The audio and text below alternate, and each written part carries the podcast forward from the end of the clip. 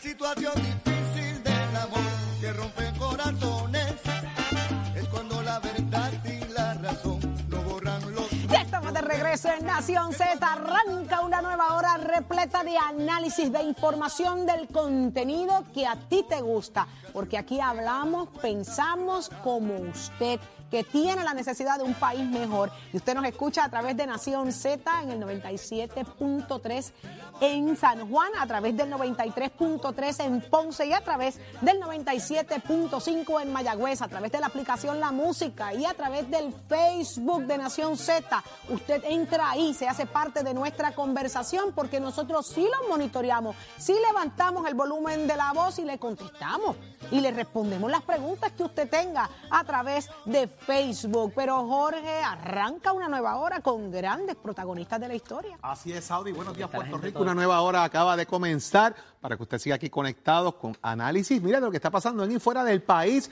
Saudi por ahí viene de camino ya conectarse con nosotros Víctor Párez, el representante, para hablarnos un poco sobre las investigaciones que se están dando en cuanto a dónde está el dinero que se ha solicitado o que está disponible, esos billoncitos de pesos que hablamos al principio del programa. Vamos a hablar con él de eso. Y también viene Luis Raúl, señores, que se ha tenido la pelea permanente con el tema de Luma. Vamos a discutir con los dos, las dos caras de la moneda. Yo quiero que exactamente el representante Luis Raúl Torres nos hable de la cantidad de dinero que tiene disponible Luma y cuánto ha solicitado, que ya rindió un informe eh, precisamente FEMA y deja ver que, mire, para restauración, le, con todos los millones que hay, Luma ha solicitado cero. Y eso no se inventa, señores. El informe lo acaba de rendir FEMA. Cero ha solicitado para restauración. ¿Y cuáles han sido las necesidades en las últimas 48 horas en este país? precisamente la restauración y, la, y, las mejoras en las plantas de energía eléctrica. Así que de eso y mucho más en esta próxima hora, porque esto es para usted. Le subimos el, volu el volumen a la voz del pueblo.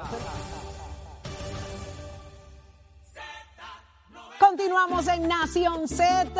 Aquí le vamos a presentar en esta próxima hora los protagonistas, la gente que está en el fondo de los asuntos que son de interés del país y vamos a presentar de inmediato.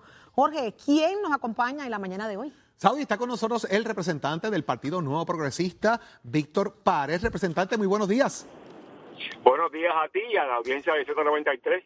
Representante es una persona conocedora, versada en el tema energético del país. Fíjese que ha salido una información de eh, precisamente de FEMA que hay 9.5 billones de dólares asignados para trabajar el tema energético en Puerto Rico, la reestructuración, restauración de los sistemas. Ese dinero se supone que vaya al Core 3 y se presenten de alguna manera cuáles son las solicitudes que esos fines. En esa misma documentación se habla de que Luma no ha solicitado prácticamente ningún tipo de proyecto alineado al tema de la distribución eh, y generación en ese sentido. Eh, ¿qué, ¿Qué está pasando con todo esto? La autoridad hizo cinco pedidos. ¿Dónde está este dinero, representante? ¿Qué está ocurriendo con esto? Pues mira, Jorge, eh, esa fue la oportunidad. Estos fondos, ¿verdad? Que son fondos asignados por Estados Unidos a Puerto Rico, uh -huh. eh, suma casi 10 billones de dólares, eh, que es una cantidad sustancial. Eh, están todavía, ¿verdad? En el, en el proceso de... Vamos a explicar más, más, más sencillo pueblo de Puerto Rico. Mira, se supone que el, el, esto comience con energía eléctrica, PREPA, ¿verdad? La Autoridad Energética, Correcto. sometiéndole entonces a COL 3 la petición junto con Luma para eh, cualquier proyecto de infraestructura eléctrica. Por ejemplo, si la si hay que sustituir la harina 230 que va de, Guayanilla a San Juan, pues se somete esa propuesta para que el negociado de, para que el negociado de energía apruebe la propuesta y de ahí entonces pasa a Coltre y Coltre a FEMA.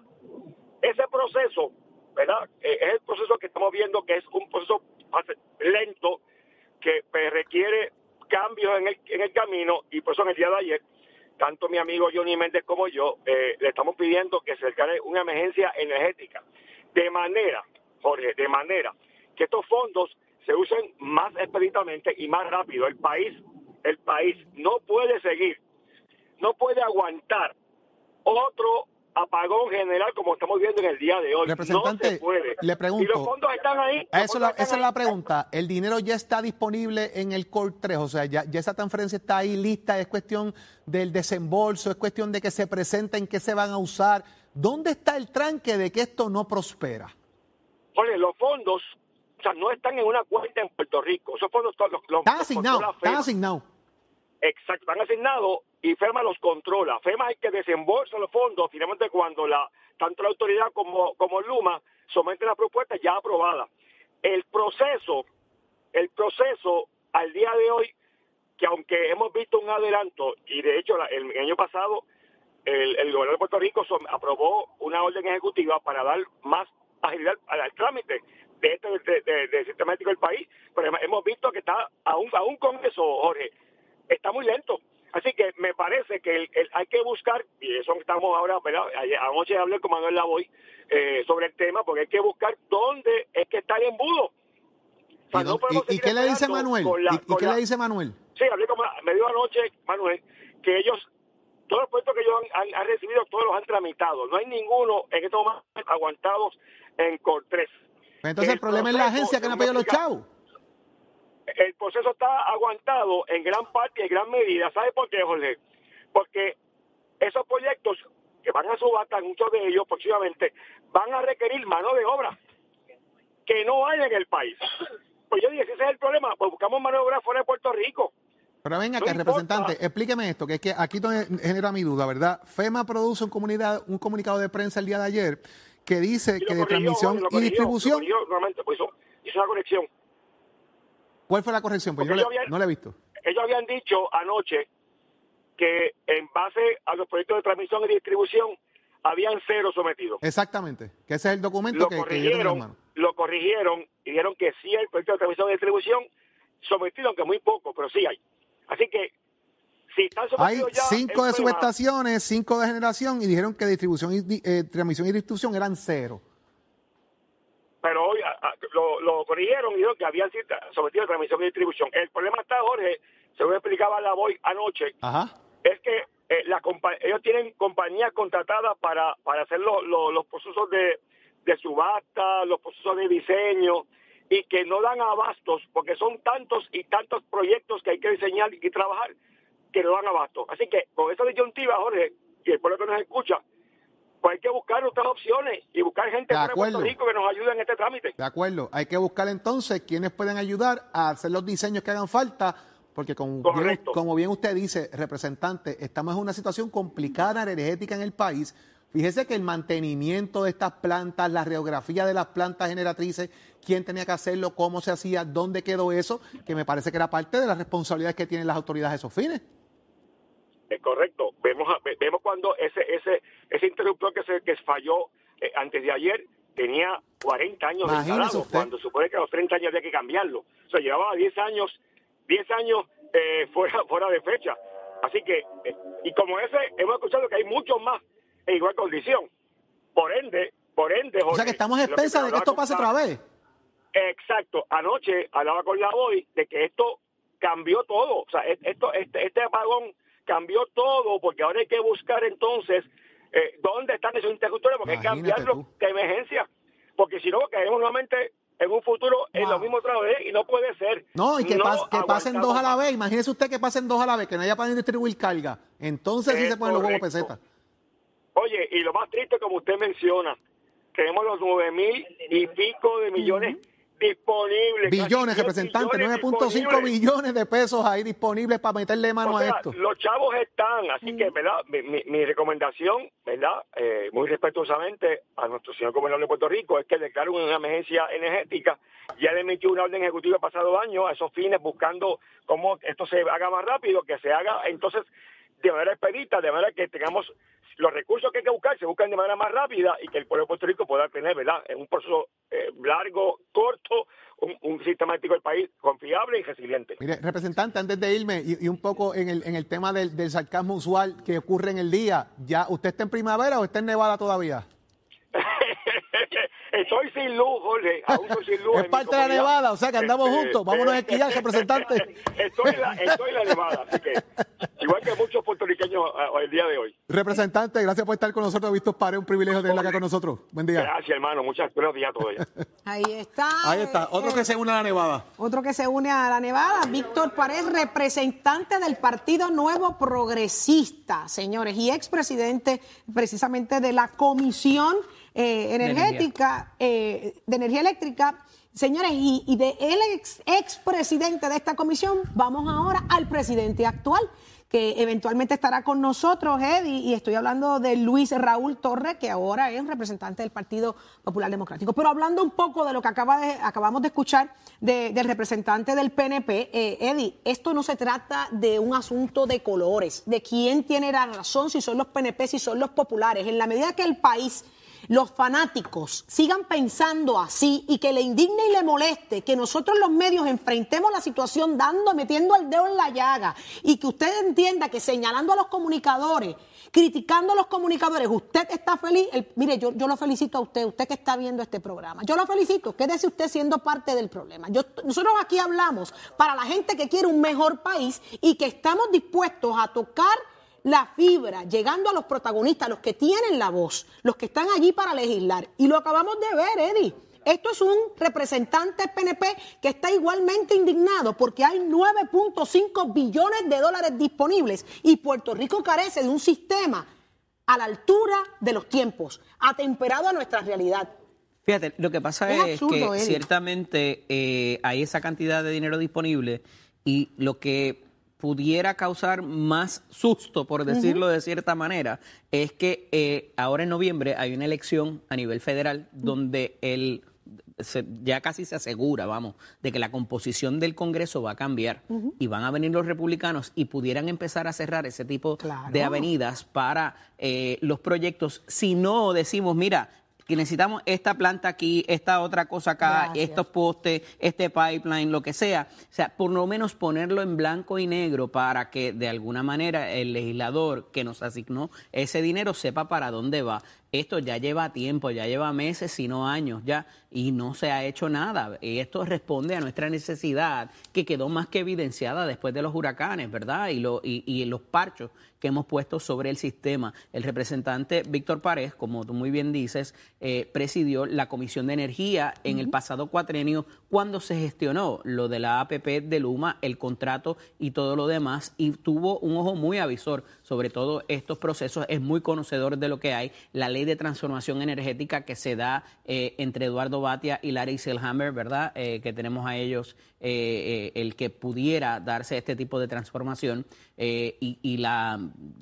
Lo, que, lo que ha quedado de los remanentes de la Autoridad de Energía Eléctrica, pero me parece que al final del día se trata de dar seguimiento, un seguimiento estricto al cumplimiento de todo esto que se anuncia y se anuncia y se anuncia, pero cuando se lleva a la mesa de trabajo no, no parecería tener ni tan siquiera un- un- una planificación o qué es lo que vamos a hacer. Entonces, eh, eh, pasa igual con las escuelas, pasa igual eh, con muchas otras cosas en el país de lo que tiene que ver con infraestructura y se queda en nada y más allá de eso, parecería que las agencias o las entidades que traemos a responder por esta responsabilidad que se, se perfilaron como que eran la última maravilla, pues no necesariamente, sí, muchos problemas se han resuelto y sabemos que no va a ser de la noche a la mañana, pero no parece que hicieron muy bien la debida diligencia en un momento dado, se encontraron con un panorama sombrío y están ahora de alguna forma tratando de buscar cómo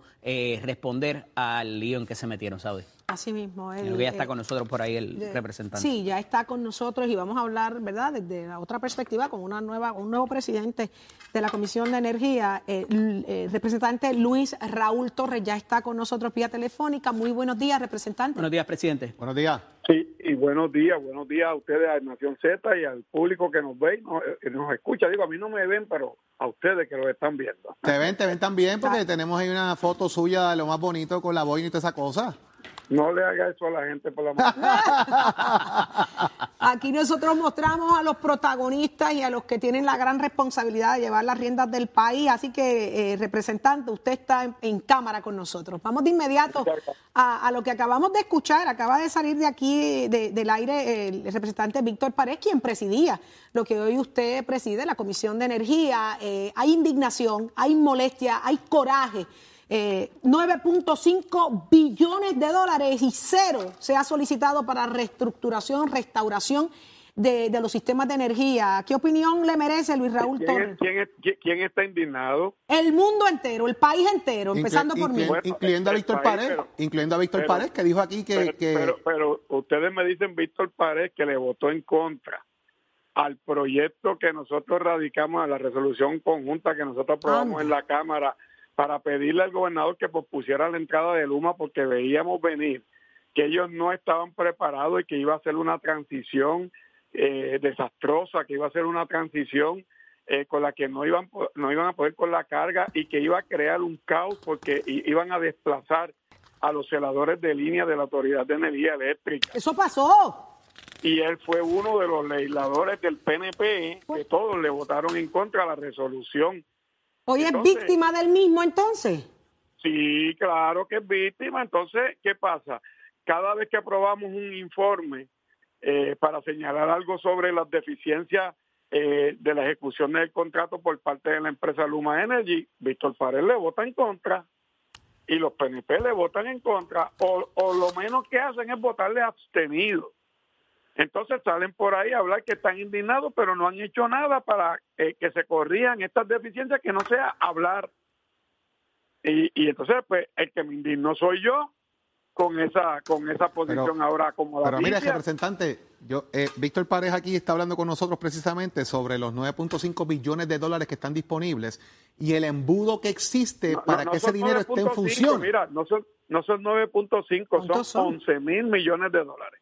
Ah, pues le añadimos un chispito más, porque fíjese que él, plantea de que el problema está en que no hay mano de obra, según le dicen, para el, para el tema de diseño y, y elaboración de los proyectos, que son Pero los que están en el pipeline, y que por eso es que está ese embudo creado Sí, ahí. Pero, pero ven acá, el, go- el, el gobernador Pedro Pierluisi, Omar Marrero Díaz, que es secretario de Estado y presidente de la Junta de Gobierno de la Autoridad de Alianza Público-Privada, Fermín Fontanes Gómez, que es el director de la Alianza Público-Privada, le vendieron al país entero que la gente que estaba detrás de Luma, el consorcio Cuanta, ATCO y la compañía IEM, eran compañías de clase mundial que estaban preparadas para manejar el sistema eléctrico de Puerto Rico y que lo habían hecho internacionalmente, lo cual es falso.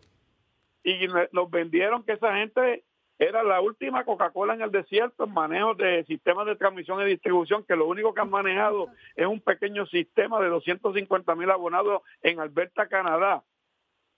Y entonces resulta que después de un año de montar su negocio aquí y de cobrarnos más de 160 millones por montar su negocio aquí, no poner un centavo, ahora ni siquiera han podido empujar y adelantar los proyectos que tienen que hacer para eh, mejorar el sistema de transmisión y distribución.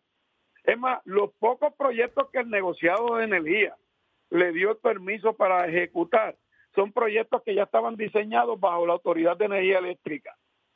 No es que los presentó Luma ni los ha propuesto Luma. Luma no ha propuesto aquí ni un solo proyecto. Representante. Ese es otro de los defectos, es otro de los defectos de la ejecución de su contrato.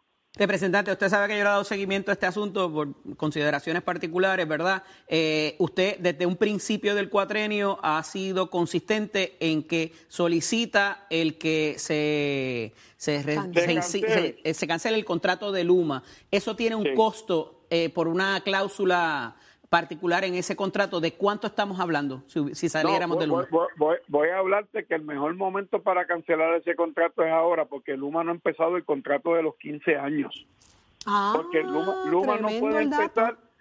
Eh, Luma no puede empezar el contrato de los 15 años hasta que se reestructure la deuda de la Autoridad de Energía Eléctrica, que eso nos va a subir el costo energético Más. en, de, en tres centa- de 3 a 5 centavos adicionales en la tarifa básica, que es de 17, en la básica, no por combustible, como alega Luma cada vez, que no ha respetado los cuatro aumentos que ha pedido.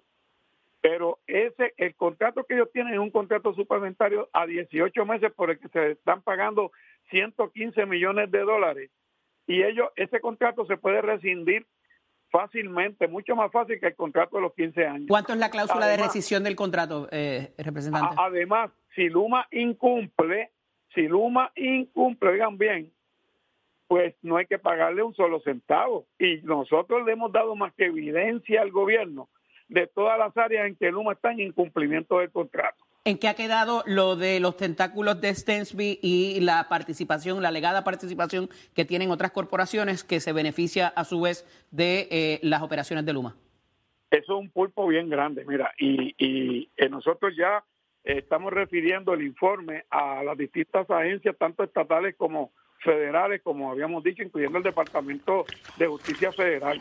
Y nosotros eh, vamos a presentar luego de Semana Santa una serie de, de resoluciones conjuntas, proyectos de la Cámara, para eh, darle mandatos específicos de cumplimiento con lo que se le ha ordenado a estas agencias. Se le ha solicitado, pero ahora se le va a dar por orden legislativa. Yo voy a ver qué van a hacer los PNP, si le van a votar a favor o le van a votar en contra y vamos a ver después que se apruebe en Cámara, cuando pase el Senado, si el Senado lo va a aprobar, porque nosotros aprobamos cinco proyectos para que esto no vuelva a suceder en el área de generación ni en ninguna otra privatización desde la primera sesión ordinaria y el Senado los tiene aguantados allá en el Senado desde la primera sesión ordinaria. Representante, en caso, usted acaba de traer un dato sumamente importante. Hay una, hay un contrato por 18 meses, un contrato a 15 años, todavía no. Hay oportunidad De, de una cancelación de contrato.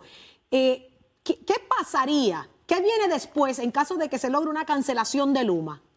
Bueno, pues usted tiene a la Autoridad de Energía Eléctrica presidida, como dijo el gobernador, por el caballo, Josué Colón, que puede eh, hacerse cargo. ¿Usted está de acuerdo que es un caballo? La- el caballo me- se refiere, me imagino, al gobernador, a que es un extraordinario Sí, recurso. ¿Usted sí, piensa igual que el gobernador? Por, por eso es que uso la palabra, porque yo le tengo alta consideración y, eh, y diría respeto al conocimiento que tiene Josué Colón de lo que es la Autoridad de Energía Eléctrica y cómo llegó de aquellos apagones que eran por la causa Y de los la empleados de la autoridad que, que están ahora mismo de secretarios, de, de conserjes, do- do- Todos esos celadores de línea se pueden volver a traer a la autoridad en ¿Estarían forma dispuestos? inmediata. Y, y, y tiene, eh, bendito, si ellos Es están desesperados porque porque los, los llamen. Lo que pasa es que Luma, lo que pasa es que el proceso del contrato de Luma le quitó todo, le quería quitar todos los beneficios que ellos habían adquirido después de 15, 20, 30 años de trabajo en la autoridad, por favor. probabilidades de cancelación de este contrato, siendo realista, usted desde la perspectiva real,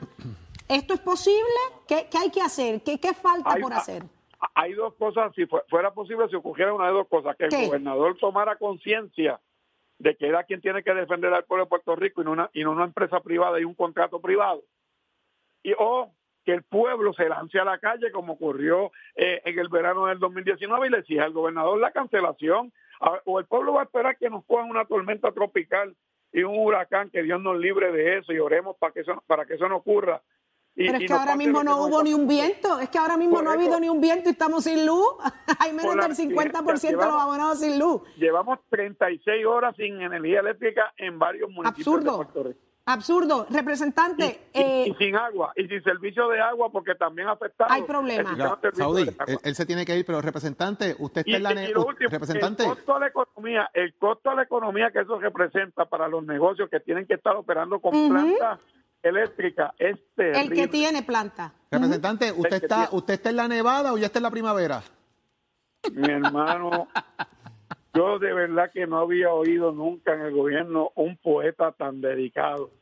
Pero esto es bueno porque nos están escuchando allá Eh, los, los No, americanos. portada de según New. York Post. Es un, ah, no, perdón, apagón, eso no es un apagón positivo, No, no, no, representante. Yo imagino que él no durmió anoche porque él dijo que él no iba a dormir mientras, hubiera un puertorriqueño sin servicio de energía eléctrica. Ah, Bueno, pues que, que, lleva, de- que, la próxima joven, hora... mire, e- ese joven trabajaba en Cuanta, que es una de las compañías matrices de Luma y- e- en, en Texas, ¿verdad? Y trabajó con la administración de Luis Fortuño como asesor en Fortaleza y trabajó en desarrollo económico. Le estoy atando cabo para que sepan por dónde va esto, porque nosotros estamos investigando la intervención de Luis Fortuño en ese contrato.